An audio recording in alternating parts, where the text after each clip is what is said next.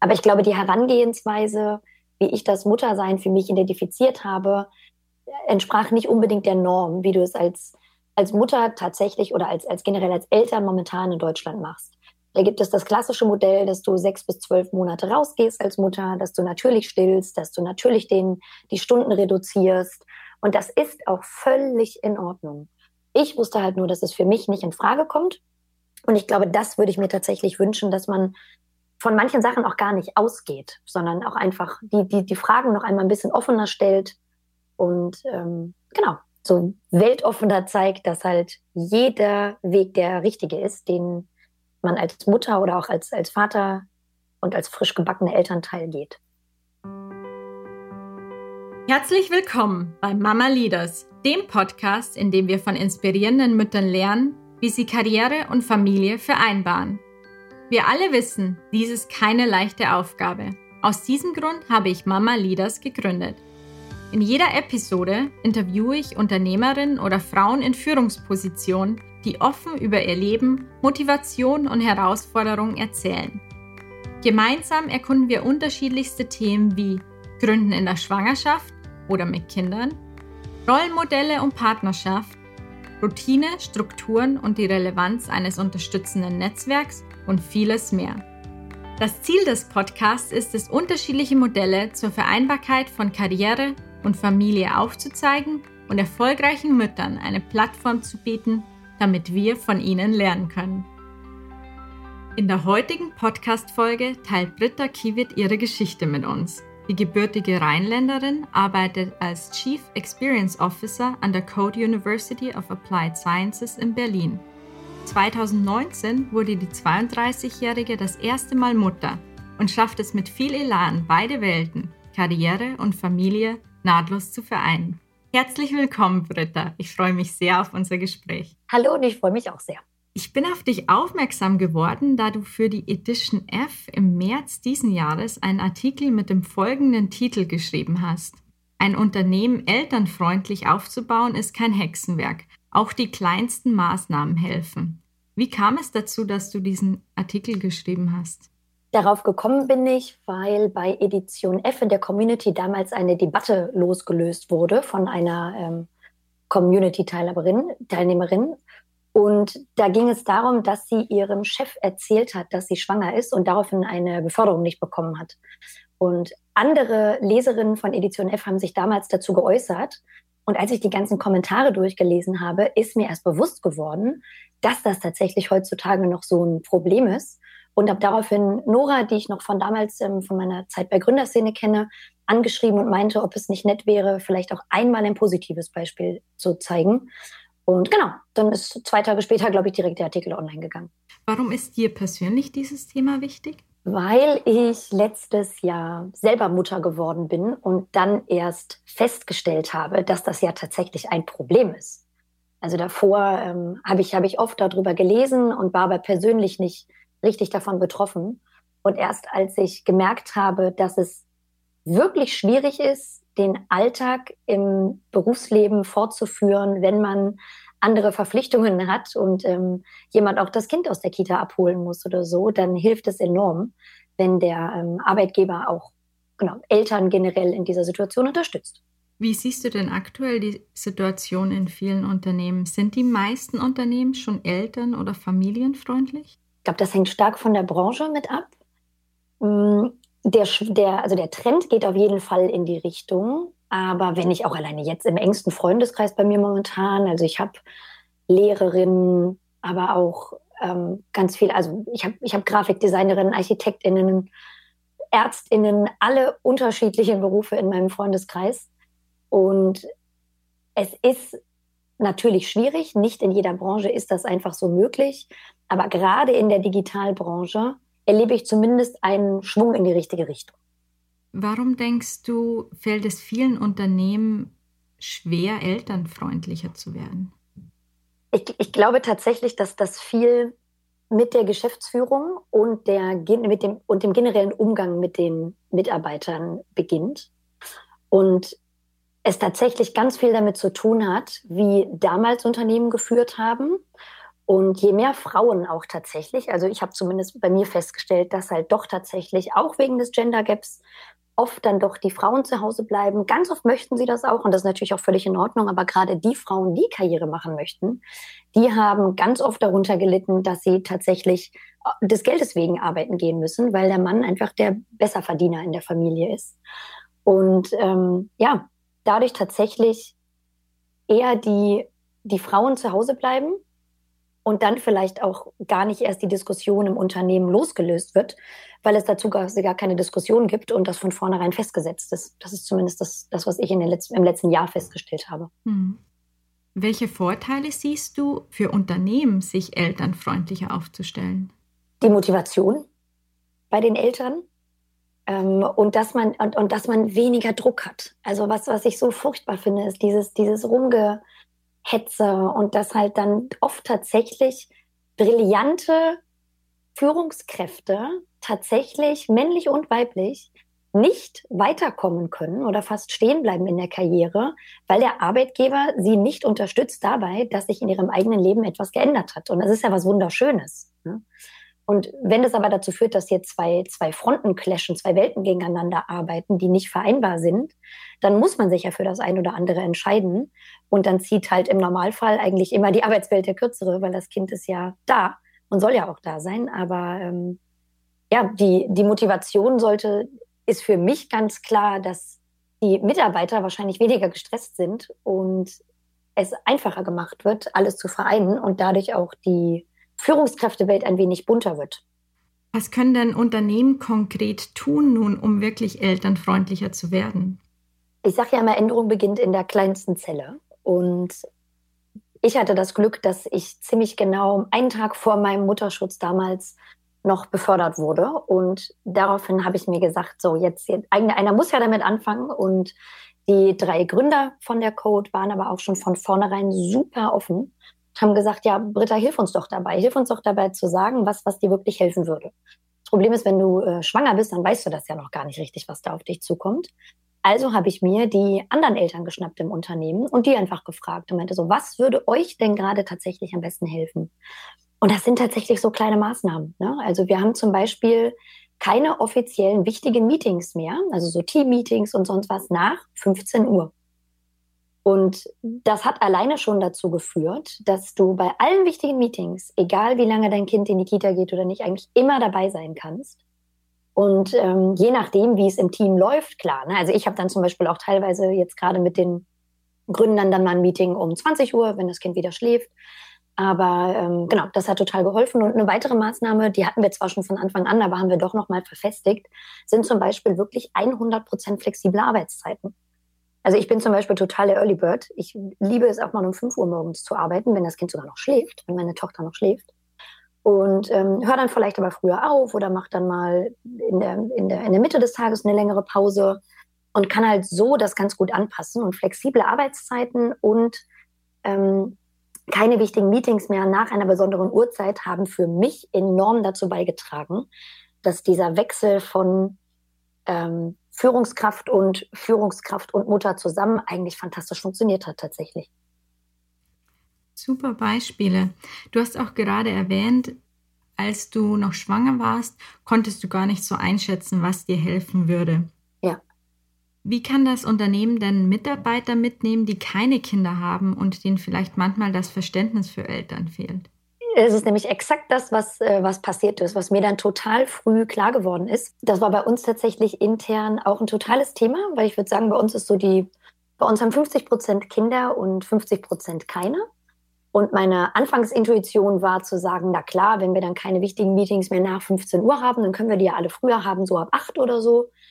Und ähm, was wir gemacht haben, ist aber tatsächlich das Team immer mit abzumulen. Also ich habe dann auch einfach alle gefragt.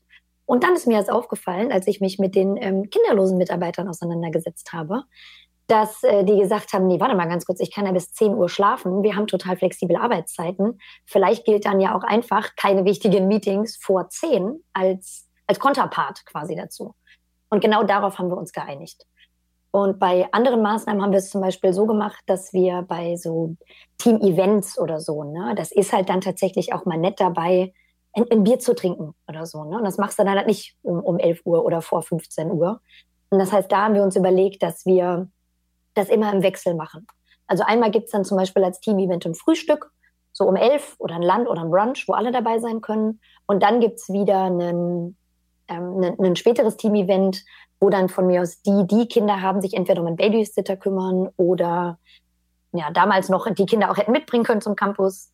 Aber jetzt in ähm, Corona-Zeiten ist das ja alles leicht anders. Und genau, so haben wir einfach immer wieder alle mit ins Boot geholt. Ich glaube, das war das Wichtigste. Einfach offen zu fragen. So, das haben wir uns überlegt. Wie fühlt ihr euch damit? Und dadurch kommen ähm, ganz automatisch alle Meinungen auf den Tisch und dann kann man neu abwägen. Mhm. Super spannende und auch sehr gute Beispiele. Wie hast du denn persönlich dein Verhalten am Arbeitsplatz verändert, nachdem du Mutter wurdest oder vielleicht bereits in der Schwangerschaft? Gar nicht so viel. Lassen wir bei der Schwangerschaft anfangen. Also die, ich hatte das Glück, dass ich wirklich fast überhaupt keine Beschwerden hatte.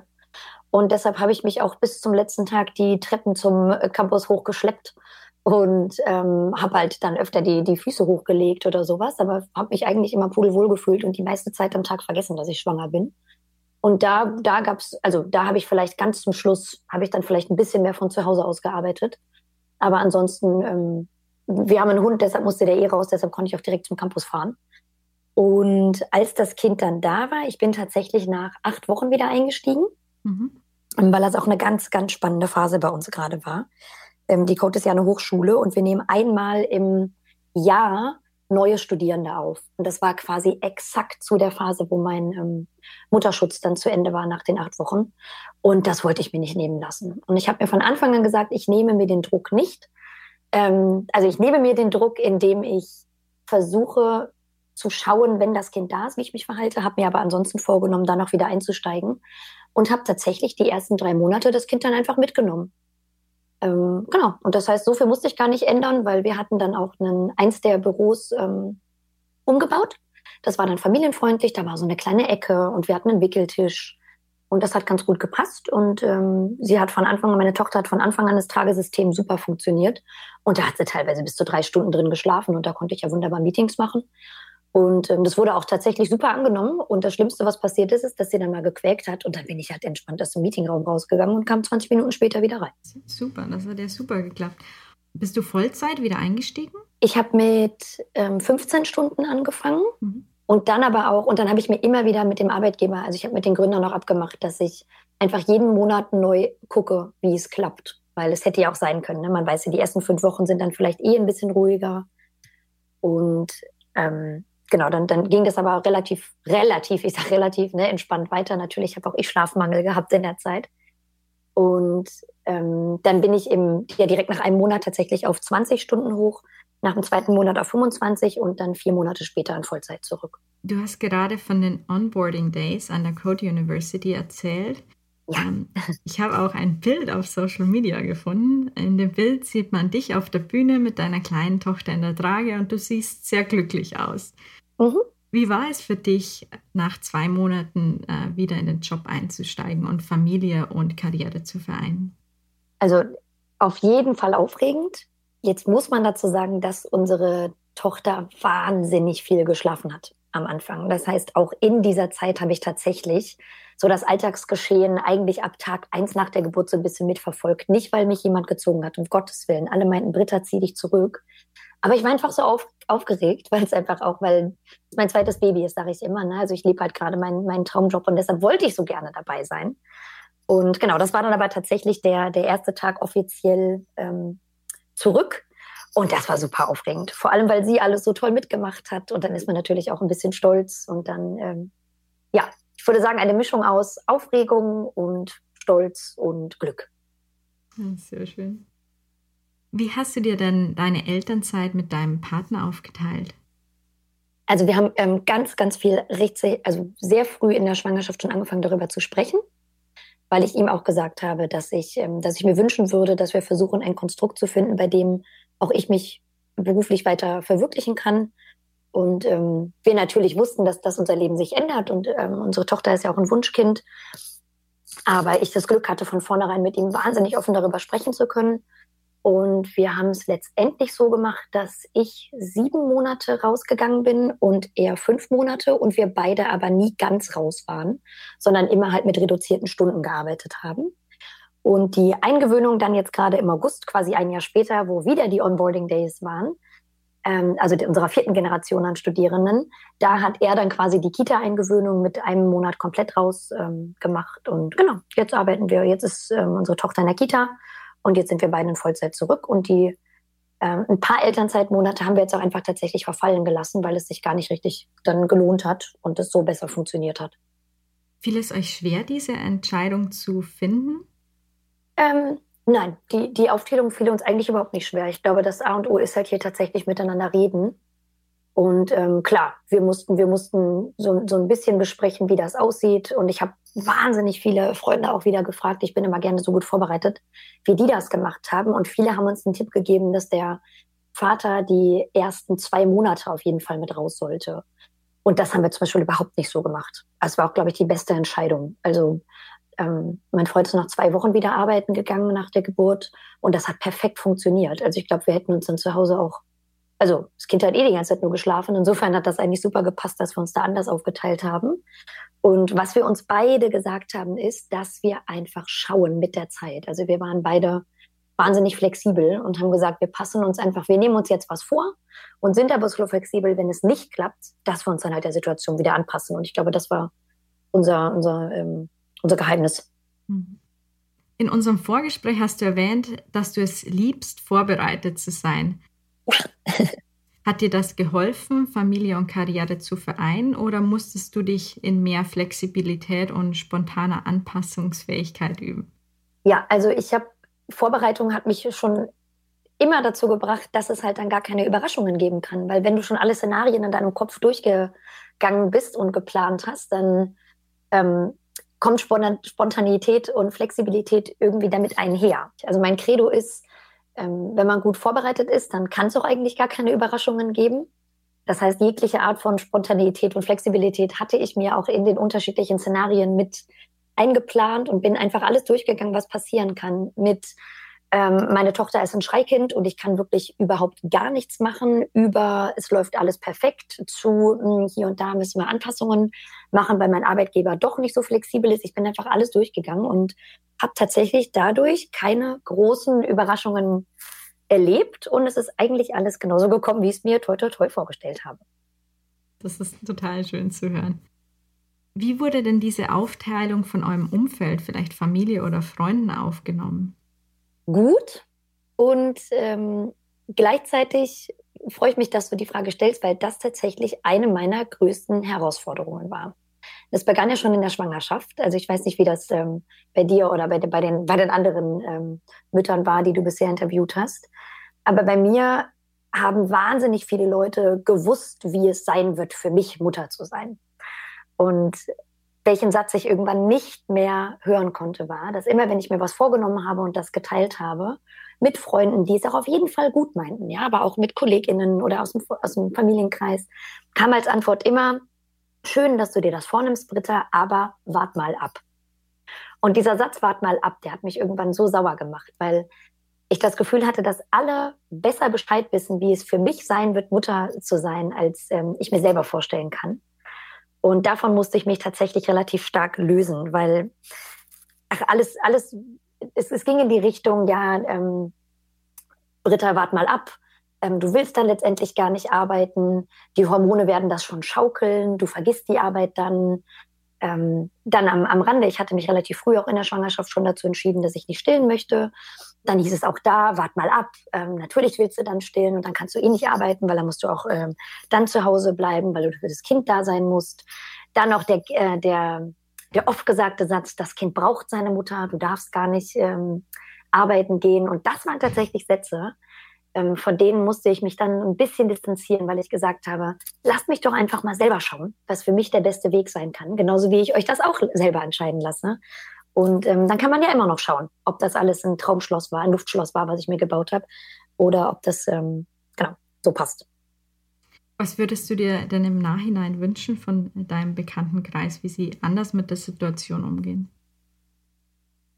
Mm, ein bisschen weltoffener zu sein Und zu sagen, dass auch, wenn es schön ist, die eigenen Erfahrungen zu teilen, also einmal am Rande, ich habe einen fantastischen Freundeskreis und auch meine Familie war unglaublich unterstützend. Aber ich glaube, die Herangehensweise, wie ich das Muttersein für mich identifiziert habe, entsprach nicht unbedingt der Norm, wie du es als, als Mutter tatsächlich oder als, als generell als Eltern momentan in Deutschland machst. Da gibt es das klassische Modell, dass du sechs bis zwölf Monate rausgehst als Mutter, dass du natürlich stillst, dass du natürlich den, die Stunden reduzierst. Und das ist auch völlig in Ordnung. Ich wusste halt nur, dass es für mich nicht in Frage kommt. Und ich glaube, das würde ich mir tatsächlich wünschen, dass man von manchen Sachen auch gar nicht ausgeht, sondern auch einfach die, die, die Fragen noch einmal ein bisschen offener stellt und ähm, genau, so weltoffener zeigt, dass halt jeder Weg der richtige ist, den man als Mutter oder auch als, als Vater und als frisch gebackener Elternteil geht. Du hast auch erwähnt, dass in Deutschland bestimmte Normen vorherrschen und vielleicht auch gesellschaftliche Erwartungen. Jetzt kenne ich es persönlich, mein Partner ist Belgier. Dort gibt es ganz andere Modelle. Standardmäßig gehen Kinder nach drei bis fünf Monaten wieder in die Kita. Also waren die Stimmen, die ich aus Belgien und aus Deutschland gehört habe, sehr unterschiedliche. Hattest du auch ähnliche Erfahrungen? Ja, und das finde ich super, dass du das gerade als Beispiel äh, nimmst, weil das hatte ich auch gerade bei meinen, ähm, ich habe, also gerade in, in Frankreich zum Beispiel ist es ja auch so, dass die, dass die Kinder, glaube ich, oder dass die Mütter auch nach sechs Wochen teilweise nach der Geburt oder nach sechs bis acht Wochen wieder arbeiten gehen. Und ähm, genau, tatsächlich, wenn ich mich mit internationalen Kollegen oder Freunden ähm, darüber ausgetauscht habe, da gab es tatsächlich äh, nochmal eine ganz andere Perspektive drauf. Und die hat auch geholfen, zu mir auf jeden Fall zu erkennen, dass es irgendwie kein richtig oder falsch gibt, solange man sich selber damit wohlfühlt. Sehr wahre Worte. Ich glaube, es kommt wirklich darauf an, was für das Paar, für die Eltern und für das Kind natürlich die beste Lösung ist. Ja, genau. Gab oder gibt es vielleicht auch noch besondere Herausforderungen, die du oder ihr als Paar meistern musstet?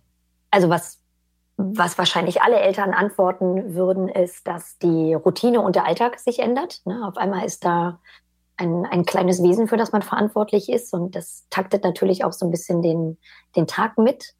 Und auch die Nächte. Ne? Also man gewöhnt sich halt dran, fünf bis sieben Mal pro Nacht ne? aufzustehen oder wach zu sein und das Kind zu füttern. Und ähm, klar, aber also das ist auf jeden Fall eine Herausforderung.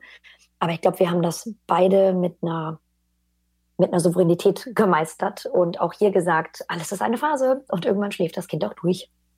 Gibt es bestimmte Routinen oder Strukturen, die euch äh, geholfen haben, Familie und Karriere in Einklang zu bringen?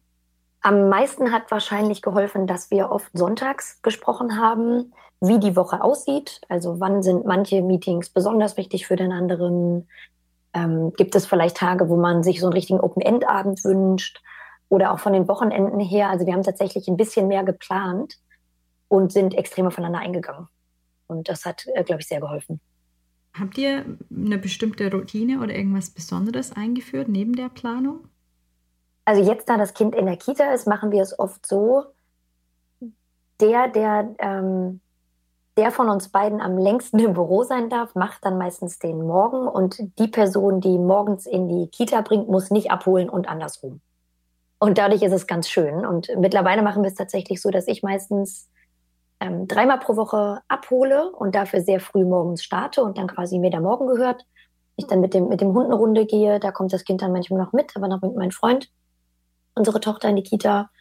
Und ähm, dann kann ich aber direkt anfangen morgens und hole sie dann um 16 Uhr ab. Und dann gibt es zwei Tage pro Woche, wo wir es andersrum machen und wo ich dann einfach, bis mein Schreibtisch leer ist, im Büro sitzen kann. Beziehungsweise jetzt gerade im Homeoffice. Mhm. Hattet ihr mit bestimmten Herausforderungen zu kämpfen in der aktuellen Situation, äh, Kitaschließung oder irgendetwas, das auf euch zugekommen ist, unerwarteterweise? Ja, Wahnsinn. Also ich glaube, mit März hat ja keiner gerechnet. Und ähm, wir haben wahnsinniges Glück, dass ähm, beide Großelternteile tatsächlich in Berlin legen, äh, leben und auch meine beiden Schwestern hier sind und auch meine Freunde von Anfang an wahnsinnig hilfsbereit waren. Den Alltag haben wir aber tatsächlich gemeistert, indem Ava, unsere Tochter, ähm, bei uns war und wir gegenseitig, also abwechselnd einfach das Kind auf dem Bauch haben spielen lassen und uns dann teilweise einfach auf still geschaltet haben in Meetings.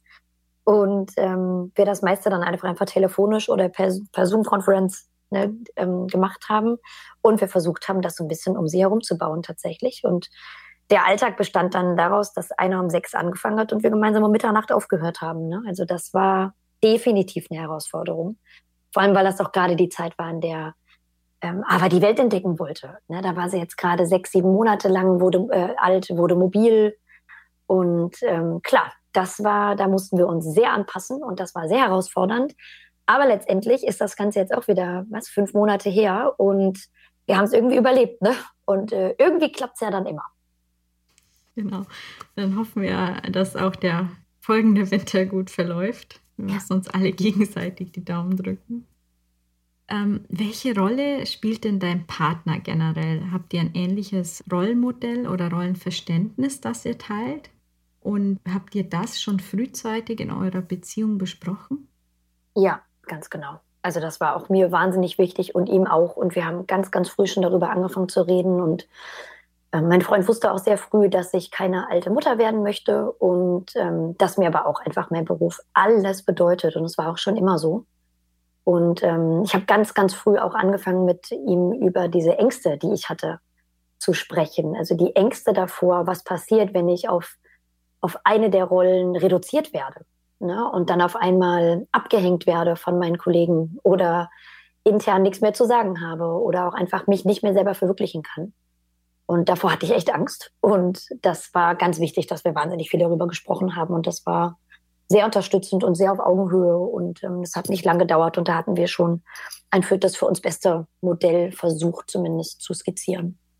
Gibt es manchmal Themen, die bei euch auch zu Reibungen führen? Mm, Wochenendarbeit, würde ich sagen. Weil manchmal ist das ja doch so, ne, dass Freitag dann ein bisschen was liegen bleibt.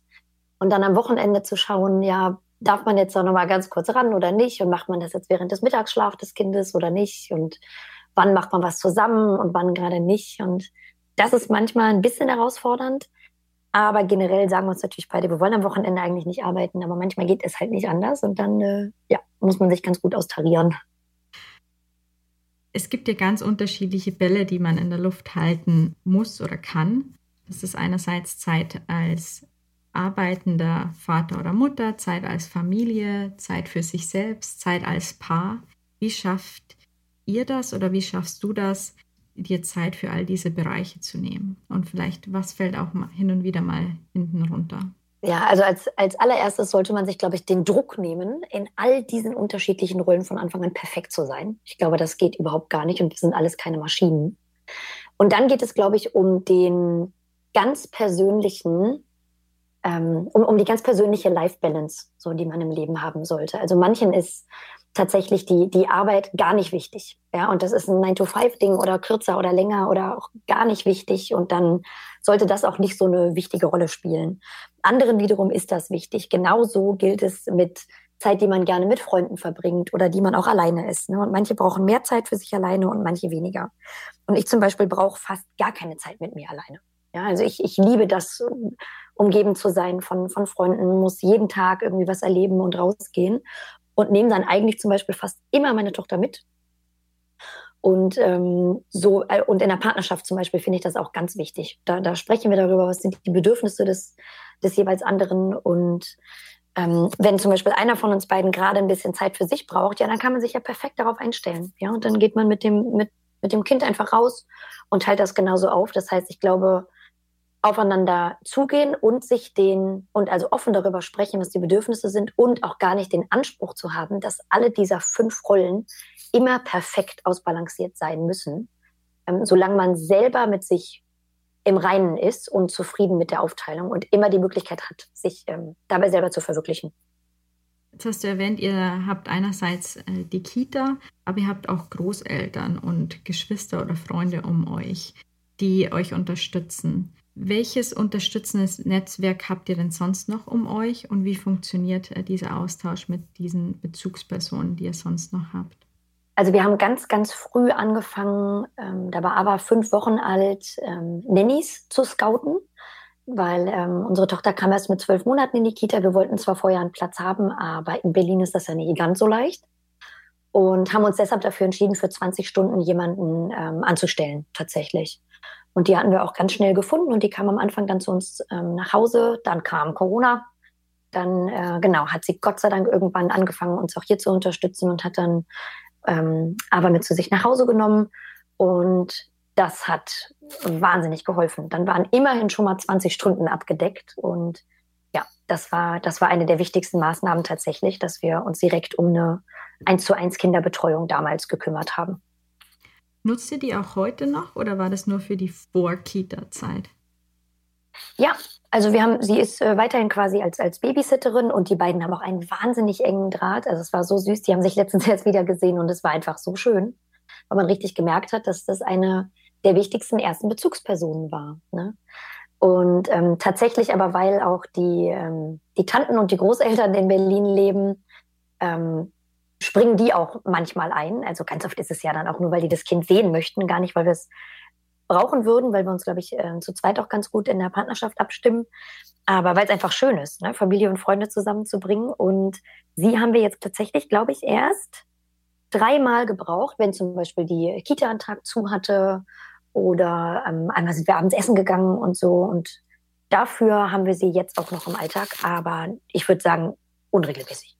Gibt es sonst noch irgendeine Unterstützung, die ihr euch sucht oder irgendein Netzwerk, auf das ihr zurückgreift? Nee, tatsächlich war es das. Also ich habe ähm, viel Kontakt mit meinen ArbeitskollegInnen, die auch Eltern sind, aber ein richtiges Netzwerk ähm, haben wir nicht. Es sei denn, es, es, gibt wahrscheinlich welche, von denen ich gar nicht weiß, an denen ich interessiert wäre, aber ähm, ich glaube, das war's. Wenn du auf das erste Jahr, oder es sind jetzt schon über ein Jahr, zurückblickst, gibt es irgendetwas, das du im Nachhinein anders machen würdest? Nee. Ich glaube, ich würde tatsächlich alles nochmal so machen. Das ist total schön zu hören. Das, ist, das tut mir immer so leid, ne? Weil ich habe auch, ich habe eine Zeit lang auch, ich, ich wünschte, ich könnte auch irgendwie mal sagen, ja, das und das würde ich anders machen, aber mir fällt tatsächlich nichts ein. Ich glaube, was ein ganz spannender Punkt ist, den du vorab erwähnt hast, dass du in Szenarien denkst und einfach unterschiedlichen Möglichkeiten. Also du planst gerne voraus, aber es gibt nicht die eine Lösung, sondern es gibt einfach einen Blumenstrauß an unterschiedlichen Lösungen und je nach Situation passt du den an. Und ich glaube, das ist, scheint auch ein ganz großer Vorteil zu sein, um mit dieser vielleicht auch Unsicherheit, den wechselnden Erwartungen als Mutter umzugehen, weil je nachdem, wie alt die Kinder sind, sind natürlich die äh, Herausforderungen andere. Da, genau, absolut. Das ist, äh, habe ich auch früh festgestellt. Ich habe das, das war auch tatsächlich in der Schwangerschaft, habe ich schon damit angefangen, dass ich ähm, auch da gesagt habe, es gibt so viele unterschiedliche Arten, wie du ein Kind zur Welt bekommen kannst. Ähm, und auch da habe ich angefangen, mir, mir Videos anzugucken, wie so ein Kaiserschnitt eigentlich funktioniert, wie ein Notkaiserschnitt funktioniert, wie all das ist, wie das für den Mann sein könnte, wie nicht, äh, wie das, ne, was sonst noch für Herausforderungen auf einen zukommen. Und auch hier habe ich da auch, gibt mir das so eine Sicherheit, dass so alles, was kommen wird, okay sein wird. Ähm, und ich irgendwie, ja, dadurch wenig überrascht bin, oft. Welche Frage würdest denn du gerne einer nächsten Podcastin stellen? Was würdest, wolltest du schon immer mal von einer anderen Mutter wissen? tatsächlich auch einfach ein Meinungsaustausch. Wie das für Sie denn ist in einer, in einer Position, bei der diese beiden Welten zusammengebracht werden müssen. Also ich, ich lese ganz, ganz viel darüber und verschlinge jedes Interview, weil das einfach so schön ist zu hören, dass man nicht alleine ist. Und vielleicht so ein paar Tipps für den Alltag. Das fände ich eigentlich auch ganz cool, auch zu wissen, wie Sie, wie Sie das handhaben. Das fände ich cool. Tipps für den Alltag. Super. Was ist denn dein Top-Tipp für den Alltag? Gelassenheit, Flexibilität und offene Kommunikation über die eigenen Bedürfnisse. Sehr gute Tipps. Am Ende habe ich immer drei Bonusfragen, die ich allen Podcastern stelle. Und die ersten beiden sind Ergänzungsfragen. Vereinbarkeit von Karriere und Familie heißt für mich. In erster Linie etwas vollkommen Natürliches, Gleichberechtigung und die Möglichkeit, sich selbst zu verwirklichen. Und als Bundesministerin für Familie, Senioren, Frauen und Jugend würdest du von Anfang an Unternehmen inklusiv und familienfreundlich aufbauen, damit es gar nicht erst zu versteckten Diskriminierungen kommt. Wie würdest du das machen? Gibt es bestimmte Themen, die du vorgeben würdest? Ja, die ich glaube, dass das Wichtigste ist auch hier in die Kommunikation zu gehen mit den Unternehmen, mit den, mit den betroffenen ArbeitnehmerInnen und genau zu schauen, was würde euch denn gerade am meisten helfen. Und ich glaube, damit ist man schon, also beginnt man ja wieder in der, in der kleinsten Zelle, um genau da anzufangen und von da gemeinsam mit den, mit den KollegInnen zu wachsen. Ich glaube, das ist, das ist das Allerbeste. Neben dem Unternehmen hast du auch die gesellschaftlichen Erwartungen oder Normen genannt. Was könnte man denn hier tun, um dieses Spektrum zu erweitern, was denn alles machbar ist und nicht nur an einem Ideal festzuhalten? Ich glaube, es beginnt tatsächlich auch schon damit, die alle unterschiedlichen Szenarien zu skizzieren und ähm, ja, darauf hinzuweisen, dass es, dass es keine Familienkonstellation oder keine Entscheidung gibt, die eigentlich falsch sein kann und dass jedes Szenario den gleichen Stellenwert bekommen sollte, solange es für ja, den Einzelnen passt. Also ist gar nicht so leicht, ne? Also die ähm, gar nicht so leicht darauf zu antworten, glaube ich, weil Gesellschaft und Normen halt auch immer so ein bisschen challenging sind in Deutschland. Ja, ja, es, es ist wirklich nicht leicht, weil natürlich auch viele Themen altverhaftet sind und sich über Jahre, Jahrzehnte, vielleicht sogar Jahrhunderte manifestiert haben. Mhm. Was ist denn der beste Tipp, den du je zu dem Thema Vereinbarkeit von Karriere und Familie bekommen hast? Wahrscheinlich, dass jeder Weg, für den du dich entscheidest, der richtige ist, solange du an dich selbst glaubst. Das sind sehr schöne Worte. Gibt es äh, noch irgendetwas, was du gerne mit den Zuhörern oder Zuhörerinnen teilen wollen würdest? Ich glaube, das Schönste ist zu wissen, dass wir ähm, alle da nicht alleine durchgehen und dass ähm, Deutschland oder auch die deutschen Arbeitgeberinnen ja schon sehr fortgeschritten im Vergleich zu anderen Ländern sind. Und dass Karriere und Vereinbarkeit von Beruf bestenfalls in den nächsten Jahren gar nichts mehr mit dem Geschlecht zu tun hat.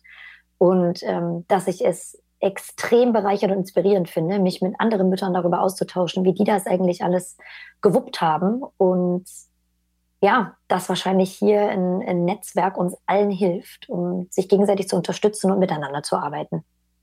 Das sind doch ganz schöne Abschlussworte.